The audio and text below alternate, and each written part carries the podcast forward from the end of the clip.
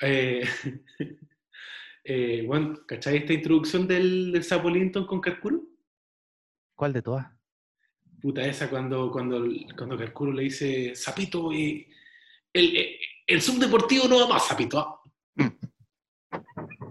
¿Ah? Sí me acuerdo, pero no sé qué decir ahora.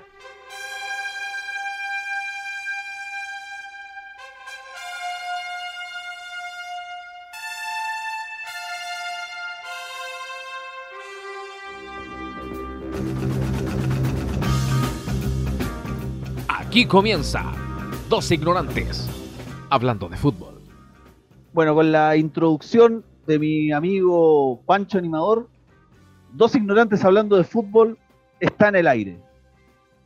¿Por qué se llama así? Porque, porque igual somos medio ignorantes para la wea. Así que la idea es hablar un poco de fútbol, pero también hablar de otras cosas, de la vida, de la comedia, de lo que nos hace enojar, en fin. Estamos acompañados, estoy acompañado por un comediante, gran imitador y un hombre que sabe de fútbol por montones, el señor Rodrigo Ruiz. ¿Cómo te va, Rodrigo? Muchas gracias, Dani, o no me llamo Dani, o Daniel, ya no sé cómo llamarte, eh, pero aún así estoy muy bien, eh, muy contento de, de, estar en este podcast y poder en el fondo conversar para que tanto gente que le guste el fútbol pueda escucharlo, como gente que no le gusta el fútbol se entretenga con nuestra anécdota. Oye, y además que estamos en un periodo de cuarentena, que la gente no puede salir de sus casas, eh, podemos por lo menos conversar un poco. Eh, ya que la cosa está súper peligrosa afuera, está Así es. complejo. Eh, tenemos más casos, tenemos más infectados que Italia. Por fin le pudimos ganar a Italia en algo. Buchardó, weón, ¿hasta cuándo, weón, sale Así que- la historia? Chúpate esa, Bochardo. Al fin no nos sacaron este resultado por la. Sí. Y ahora vamos por Brasil. Así que afírmate, Brasil, porque vamos por ustedes.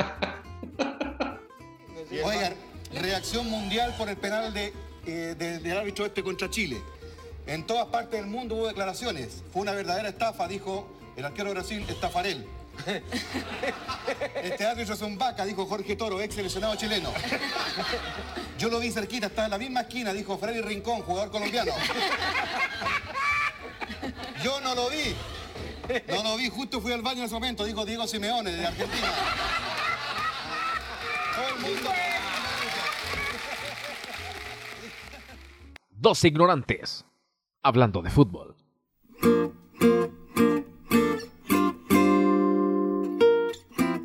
Deportes Valdivia es un equipo que igual uno puede pensar que, que de repente podría tener temporadas como de ascensor, que sube, que baja, y ahí es toda una, toda una montaña rusa de emociones para los hinchas, que a veces salvarse del descenso eh, se vive casi como un título.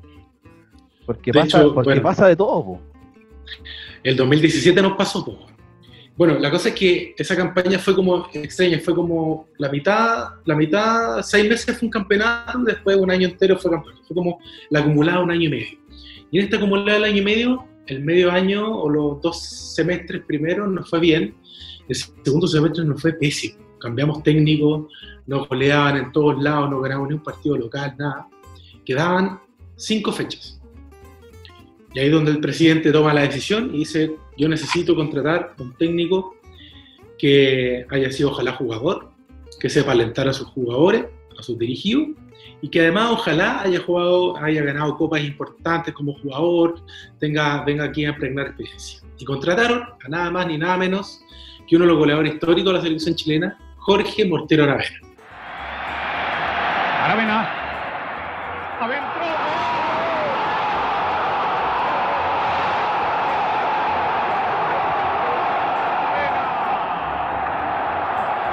Ocho minutos del segundo tiempo. Golazo. Bueno, apro- aprovecho a saludarlo porque eh, he tenido el, placer y la honra de compartir con él y es un gran tipo. Así que, eh, bueno, el Mortero dirigió cinco partidos y teníamos que ganarlos casi todos. Me acuerdo el primero lo perdimos. Eh, después jugamos, no sé, lo empatamos, después ganamos entre medio.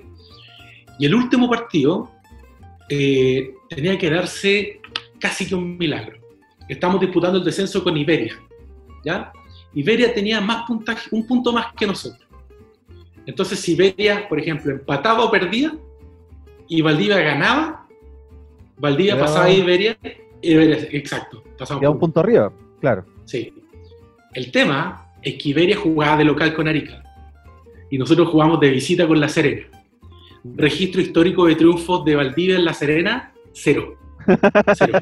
ni, cuando, ni cuando estuvimos primera, en segunda, el 88, 89, nada, nada, ni un, registro. Bueno, yo me acuerdo que en esa fecha ya las redes sociales en Valdivia, no, si ya bajamos, no, si el club va a quebrar, no, estamos mal. Nosotros con un grupo de amigos y pareja agarramos el auto, domingo 9 de la mañana, agarramos el auto y nos fuimos a La Serena a ver el partido. El partido bueno, era a las 4 y media, o sea, donde llegamos y nos estacionamos en, en el, en el estadio bueno, y llegamos. Y llegan atrasados. Casi, casi queda atrasado. bueno. Llegamos, nos sentamos, miramos para el lado pensando que iban a llegar buses de Valdivia apoyando. Éramos seis personas. Te juro que éramos seis personas y tres personas extra que eran los que manejaban el bus de Valdivia. así, bueno, te lo juro. Era así, era así. Y a mí me acuerdo decir, hola, ¿tú dónde eres? No, soy de La Serena, pero valdiviana, te viene a apoyar. Ah, bueno. En, en un codo del estadio de La Serena, un estadio gigante, weón, que por supuesto no lo llenaron, como casi todos los estadios de Chile, weón, que nunca Sí, lo llenan. Puta. Bueno, empieza el partido y un amigo estaba con audífonos, ¿cachai? Escuchando el otro partido con él, era así como, como a la cosa, la, ¿cachai? Eh, gol de La Serena. Gol de La Serena, gol de Iberia. Oh, Ah, ya. ya. Se ya, ya estamos.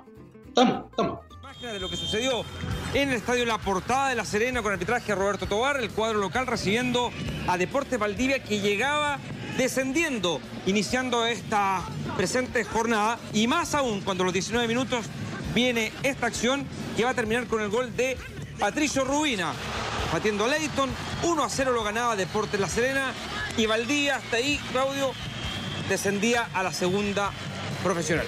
Bueno, y yo, yo por algún motivo tenía una fe ciega en el equipo, a pesar de que no tuvimos una buena campaña, un, buen semestre, igual, ¿cachai? Segundo tiempo, y aquí yo, aquí viene la historia sabrosa. weón. Yo bajo la escalera de, a comprar su y las típicas cosas que uno compra en los estadios, y miro una reja a la cancha, y estaba abierta. O sea, en el fondo estaba, estaba con pestillo, pero estaba sin candado. Y justo tú abrías esa reja y te daba la cancha. Y yo por dentro, en mi locura, decía, ¿Voy o no si, voy? le ganamos al- si le ganamos a la Serena, vamos perdiendo 1-0. Si le ganamos a la Serena, claro, voy o no voy. Si le ganamos a la Serena, weón, yo le digo a los cabros, nos metemos a la cancha a acelerar con el... Pero espérate, iban perdiendo, iban, no, no adelantemos tanto, pero iba- iban ganando. No, eh, eh, era un sueño que yo tenía. Ah, ya, perdón, perdón. Ya. Sí, era un sueño que yo tenía. Yo decía, weón, weón, vamos perdiendo, pero weón, si llegáramos a ganar, hago esta weá sí o sí, ¿cachai? Obvio. Voy al baño, bueno, de todo. Volvemos, segundo tiempo, y de repente, uno a uno al día. En el minuto 58 viene esta jugada de Eduardo Leal, jugador formado en la Universidad Católica, y ahí aparece Christopher Ojeda y le da la cuota de esperanza en 58 minutos.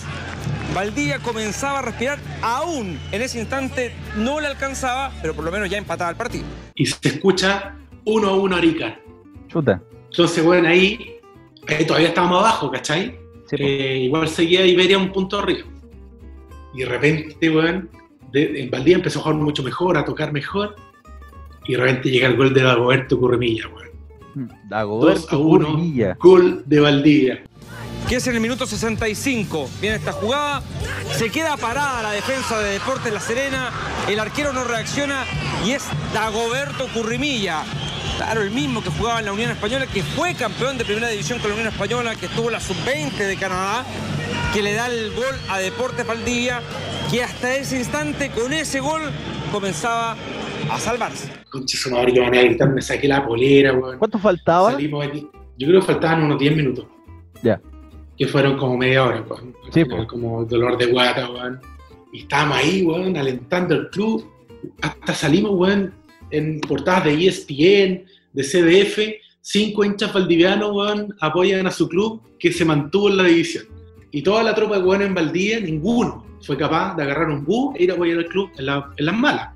¿cachai? Sí, Porque po. cuando subimos a primera vez, Ahí están bueno, todos. el estadio está agolpado. No, no importa. Gol de Valdía, weón, de Agüerto, ahí todos, weón, no entraban en alfiler en esa weá, weón, apretando, pero como malo la cabeza, weón. Y de repente eh, se termina el partido en Valdi- el de Valdivia, se termina y sigue el de Iberia. Y estábamos ahí. Sí, porque es Y- lo peor. Es terrible, terrible. Y, y terminó, terminó, weón, terminó. Vamos, weón, vamos, nos mantuvimos. Abrazo, weón, toda la weón. Dije, ya cabros, vamos. la cancha. Vamos a la cancha, weón. Y empiezo a correr y mis amigos corren atrás. Me dicen, ¿cómo atrás? No importa, weón. Y de repente voy entrando y veo un guardia al lado. Ah, Yo digo, no, vamos a ir a celebrar, vamos a celebrar. No, usted no puede entrar, sí, celebremos. Bueno, yo estaba eufórico, eufórico, estaba pero muy feliz porque además los jugadores venían medio golpeados, puta, tenían una cierta relación con ellos, entonces conversaba y puta, siempre nos veíamos en los estadios fuera de Valdía. Nunca podía ir a Valdía, pero acá en Santiago sí, y eran muchos equipos que lo íbamos a ver. Bueno, abrí, abrí la reja, tres amigos atrás, todos corriendo, dos amigos y un hincha, bueno, todos corriendo, entramos a la cancha nos encontramos con el equipo, todos nos abrazamos, weón. De repente, así un maravilloso, así como yo me puse a llorar. Me, me filmaron en CDF, yo estaba llorando. Estaba llorando con un jugador, que era cabro, que yo lo apoyaba, weón. eh, con el tiburón Martínez, que es un cabro que viene de Corral, que es un puerto muy chiquitito que está en Valdivia y que, weón, de mucho esfuerzo, y se había hecho hasta un gol. Entonces, weón, así llorando, weón, y todo, nos grabaron y de repente siento a alguien que me agarra el brazo, ¿cachai? Miro atrás el guardia. y un guardia. y me agarra un brazo y llega otro guardia y me agarra el otro brazo. Y me dice, señor, por la ley de violencia en los estadios, Mm. usted tiene que ir a entregar sus antecedentes y lo tenemos que llevar ahora. Y bueno, y no podía moverme porque los buenos me tenían súper agarrado. Y empiezan los jugadores a meterse, ¿cachai? Dice, pero ¿por qué se lo llevan? No se lo lleven, no, no. Y empezaron a tironearme, weón. Los jugadores me tiraban por un lado y los guardias me tiraban por el otro. Y, y de estos amigos que venían atrás, dos cacharon que estaban los guardias y se devolvieron. Y otro quedó así como detenido con problemas. Cuando yo salgo y me meto al camarín, yo estaba así caminando, así como entrando al camarín, y miro el público arriba, y yo agarro como la camiseta mostrando el escudo, vamos para el día, vamos para el día. Y todos, lo incluidos los de La Serena, aplaudieron, así que La Serena no tenía nada que pelear. Pues. No, pues. Y todo, bueno, weón, bueno, bueno. Entro, weón, me agarran los pacos, cálculo, weón, toda la weá, me piden los datos. Y tuve que ir a declarar, tuve que ir a pagar una multa, tuve que volver a La Serena días después. Y ese día en la noche, me acuerdo que el equipo, terminamos celebrando, no sé, los cinco hinchas con el equipo. Y terminamos en la noche tomando en un bar, con los jugadores. En La po. con el plantel y todo, hasta hablamos, pues, weón. Así, no, que hable, que hable, ¿cachai? Sí, pues, que hable el contertulio, pues, weón, del show de gol y toda la cuestión, pues, weón. Bien, po. Ya, bueno, todo aplauso, buena. Bueno, devolvimos, weón, hechos mierda a las 4 o 5 de la mañana en Santiago de nuevo, de vuelta. Bueno, y el tema sigue porque yo quedé en lista 2. ¿Cachai? Lo que es como la lista 2 No. de la NFP. Ya, la lista 2 es de todas las personas que violan las reglas de la NFP y no pueden volver a entrar a un estadio. Ya. Y yo tenía la prohibición de entrar a un estadio por tres años, viejo. Ya. ¿Cachai? Y ahí en algunas gestiones que se hicieron, yo tuve que mandar unas cartas para allí para acá, porque para el, para el campeonato de la segunda del año siguiente iba a entrar y no pude entrar, pues, porque estaba en esta lista y ahí me di cuenta. Y ahí en algunas gestiones entre los equipos ahí me, ayudaron a salir de lista. Pero estuve mucho tiempo sin entrar a un estadio. Y, pero no me arrepiento, fue una muy buena historia. Y, y estuve en la lista 2 de Estadio Seguro, ¿ah? como peligroso para, para el deporte. Suñé apoya la pelota y la hinchada le gritaba, ¡Eh, Suñé, qué capo que sos! ¡Sos re buen tipo! Y entonces le va a pegar a la pelota y entre la gente aparece alguien y le dice, ¡Eh, Suñé, soy yo, Sergio, ¿te acordás? Me vas a pagar lo que me debes. Y entonces se distrae y, se resbala, pero igual le pega a la pelota y la pelota gira en el aire y le pega a un señor que vendía panchitos con mayonesa, pero a la gente no le gustaba porque quería mostaza. Aparece un perrito ahí que dice, hola, soy Farlange, que no viene a cuento de, de esto. la, la pelota gira en el aire y el arquero dice, bueno, esto ya desafía toda lógica posible. Y la pelota baja en línea recta y se mete en el arco y todos festejaron y dijeron, qué buen partido que fue este. Al- Algo así. Dos ignorantes. Hablando de fútbol. A mí me tocó una historia eh, loca, rara, porque estábamos viviendo en la casa de mi suegro y se nos dio la posibilidad de arrendar un departamento cerca, acá en Macul y todo el cuento, pero debía ser el día 30 de abril del 2015 y tenía que ser ese día. Ese día se disputaba el título de primera división entre O'Higgins, la Católica y Colo Colo que tenía una opción remota. Tenía que O'Higgins con la Católica tenían que enredar puntos y si Colo Colo ganaba tenía opción de ir al partido de definición con O'Higgins. O'Higgins tenía que ganar, nada más. Y la Católica necesitaba un milagro. O'Higgins tenía que enredar puntos y la Católica tenía que ganar. Y, y empieza perdiendo el- y se juegan los tres partidos en simultáneo y nosotros cambiándonos de casa. Entonces yo tenía que estar con una oreja en la radio mientras acarreamos mesas, sillas, camas, cocina, lavadores, un montón de cosas. Y empieza la Católica perdiendo, obviamente. La tiene Valdés en tres cuartos de cancha para armar el juego. La gente de Audax Italiano va subiendo a través de Droco. Ponen el centro, segundo palo, cabezazo, No gol. La puedo puta creer. madre, no te puedo creer. No te puedo creer, mañana. Gol de Audax Italiano. Empieza perdiendo. Y yo lo estaba escuchando a través de la radio de los hinchas de la Católica, que es la, la radio, digamos, como- es como una, una radio oficial, Ya. de, de, de radio partidaria. Entonces ellos están en la tribuna transmitiendo. Entonces Perfecto. escuchaban, las, llovían las puteadas, en un momento en que las puteadas se escuchaban más fuerte. A veces los locutores se callaban para que el, el que estaba puteando pudiera putear por el micrófono. Entonces le gritaba a la gente que he viajado por todos lados, lo he acompañado hasta en Copa Libertadores cuando no ganan, eh, me gasto, me consigo plata para ir y ustedes no son capaces de mover la raja, ¿cachai? La pelota la recibe. weón! ¡Seis años de frustraciones, weón! Bueno, ¿Cómo tanto, weón?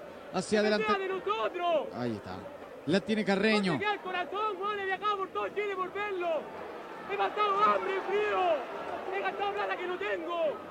Ahí está, claro, puta, es desgarrador el siempre lo pasé fuera de mi familia. Por Eh. Paraguay. Y perdimos Paraguay. Habla con, Está hablando con Cristian Álvarez, Álvarez. sí. Quiero que le pongan alma, weón, alma. Y en ese momento, eh, O'Higgins eh, empieza a perder con la U de Conce. Me acuerdo. Pierde, pierde 1-0, va perdiendo. Entonces, perdiendo, y más encima la Católica perdiendo por el otro lado y empezar, se fueron como leones encima. Y Mario Salas, que era el técnico, también sacó su acostumbrado sistema, dos defensas, cero mediocampista y el resto todo atacando. Y la U de Conce eh, metió ese gol de media cancha, ¿te acuerdas? Eh, Gol de la U de Conce, gol de la U de Conce, señores. Y con esto entonces, en el minuto 54, aumenta las cifras la Universidad de Concepción y el público se lo hace saber a la gente de Católica. Manrique, Manrique mete un gol de, de media cancha, pues ya 2-0 y la Católica abajo, y yo entre medio eh, desarmando la. En ese momento estaba desarmando las camas de los niños. Y sale el empate con esta herramienta para darle vuelta al fierro ese de los palos de la cama. Y cuando viene el gol, como que se echó a perder la transmisión. Entonces me quedé ahí que. ¿Qué pasó, weón? Con los palos de la cama tratando de afirmarlo. Y de repente vuelve la conexión y no se, no se escucha nada, se escucha así como.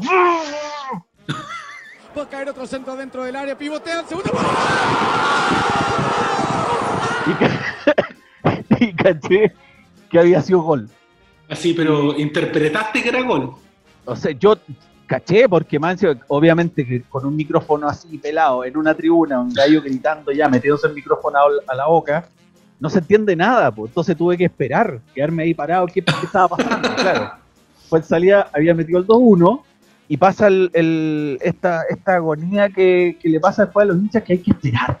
Y faltan como 5 minutos. Y termina el partido y quedamos todos ahí porque O'Higgins, O'Higgins ya había metido un gol y estábamos a la espera de qué pasaba en ese en el otro partido. fue como un minuto, pero para mí fue como media hora. Y entre que llegaban los niños y yo tenía que meter la- la- los colchones al camión, qué sé yo. Ya, y ahí cuando salió campeón, dije, ya, voy a parar un poco. Me fui corriendo a la pieza de mi suegro a poner el CDF, ¿cachai? Para cachar qué es lo que estaba pasando. Alcancé a ver cómo levantaban la copa y todo el cuento, pero, pero un partido así de importante de, de- de mi equipo, del que soy hincha de niño, me tocó no verlo.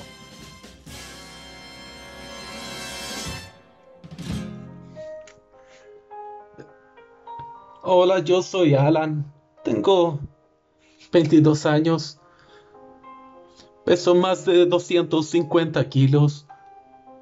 Y estoy muy nervioso porque hoy tengo hora con el doctor Saradan. Doctor, ¿cómo está? Hola, muy bien. ¿Y tú, cómo estás? Eh, bien. Por favor, toma asiento. Ya, muy bien. Cuéntame, ¿por qué estás acá? Eh, doctor, estoy pesando mucho. Por favor, ponte arriba de la pesa. Es que... do- Ponte arriba de la pesa. Es que... do- Ponte arriba de la pesa, mierda. Dos ignorantes. Hablando de fútbol. Puta, ¿sabéis que yo me acuerdo que la, el partido de ida, el partido de ida de Chile con Argentina, eh, que fue en Buenos Aires, fue un empate a uno, yo, yo estaba que me cagaba, weón. Eh, pero, pero no de los nervios, sino que de verdad, yo quería, tenía ganas de ir al baño y no ¿Y me qué, podía... Entonces, puta, no sé, yo no me acuerdo, si tenía cuánto, como 15 años, Sí, y sí. no me acuerdo que habré comido, tenía que ir al baño. Eh, entonces estaba en la opción de que, ¿qué hago? Está, estáis en una encrucijada, o voy a cagar y te perdí el partido, o te aguantáis y seguís sufriendo lo que puede derivar en algo peor. Y no me pude aguantar y fui al baño nomás. Fui al baño y cuando estaba en medio de la operación, escucho a mi papá con mi hermano, ¡Gol! Y yo ahí sentado, el gol de tiro libre de... De ¿Quién Cornejo. fue? Fue de Cornejo. Sí, señor. Caballero está preocupado de formar la barrera, Fernando Cornejo. Y realmente cuando esperaba Caballero que la pelota pase por sobre la barrera, Fernando Cornejo opta por el tiro al segundo palo, a la esquina del arquero. Y se consigue así la apertura del marcador.